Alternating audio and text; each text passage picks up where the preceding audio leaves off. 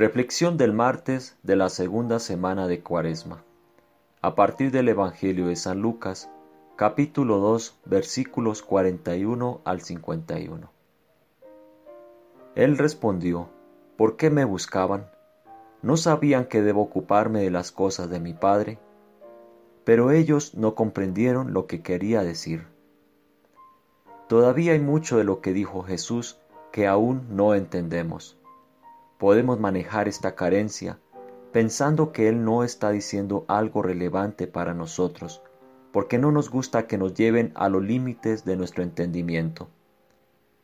O reducimos su significado a lo que podemos manejar fácilmente, ignorando el sentido espiritual más profundo al conformarnos con un mensaje moralista en blanco y negro. Cualquiera de estos dos enfoques que tomemos hacia la dimensión espiritual se reflejará en cómo encontramos significado a los sucesos de nuestras vidas. Hace pocos días un supremacista blanco cometió una espantosa masacre de hombres y mujeres temerosos de Dios, en una tranquila ciudad civilizada, en un país decente, social y responsable. Por un momento, el mundo entero se sintió uno con la familia de las víctimas, con todo el pueblo de Christchurch y con Nueva Zelanda en su profundo dolor. Una vez más, un arrebato de odio inhumano nos recuerda la necesidad de afirmar el terreno común de la humanidad. Recordamos que lo que une es más significativo de lo que separa. Entonces, de alguna manera, esta es la paradoja. Lo peor evoca lo mejor. La oscuridad puede invadir y anegar al ser humano, en forma singular o en masas. Lo llamamos oscuridad porque produce comportamientos que nos hace querer cerrar nuestros ojos. Preferiríamos no verlo. La oscuridad se vuelve visible y lo demoníaco tangible, una pesadilla. Peor aún, ello degrada a la humanidad en todas partes. Así como la virtud heroica o la santidad levanta nuestra autoestima al recordarnos de lo que somos capaces.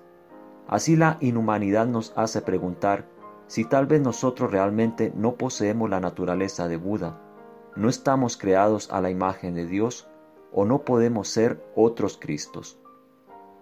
A menos que escojamos ver de otra manera. Ver la oscuridad implica la presencia de una luz oscura e invisible. No podemos ver sin luz porque ver, conciencia, es luz. Así como el universo está cargado con energía oscura, misteriosa, que no entendemos, asimismo una cierta clase de luz que no podemos entender brilla en la más densa oscuridad y lo oscuro no la puede apagar. Si nosotros odiamos a aquellos que nos odian, ¿qué recompensa podemos esperar que no sea otra que una escalada de odio, la orgía de autodestrucción que finalmente concluye todo triunfo del mal? Cuando la gente en oración es cegada por un demente, el inocente es encarcelado o el pobre rutinariamente explotado, deberíamos sentir la ira pura de los profetas. Pero si esta ira conduce a un odio y violencia más profundos, la oscuridad simplemente se espesará. Cuando en el corto ritual preventivo el juez llamó al hombre arrestado Señor, se opuso a deshumanizar aún a la gente que niega la oscuridad a otros. La luz brilla en la oscuridad.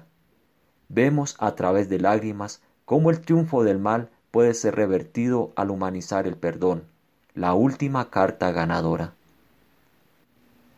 Tomado de las reflexiones de Cuaresma del padre Lorenz Freeman. Traducción Jorge Rago, WCCM, Venezuela.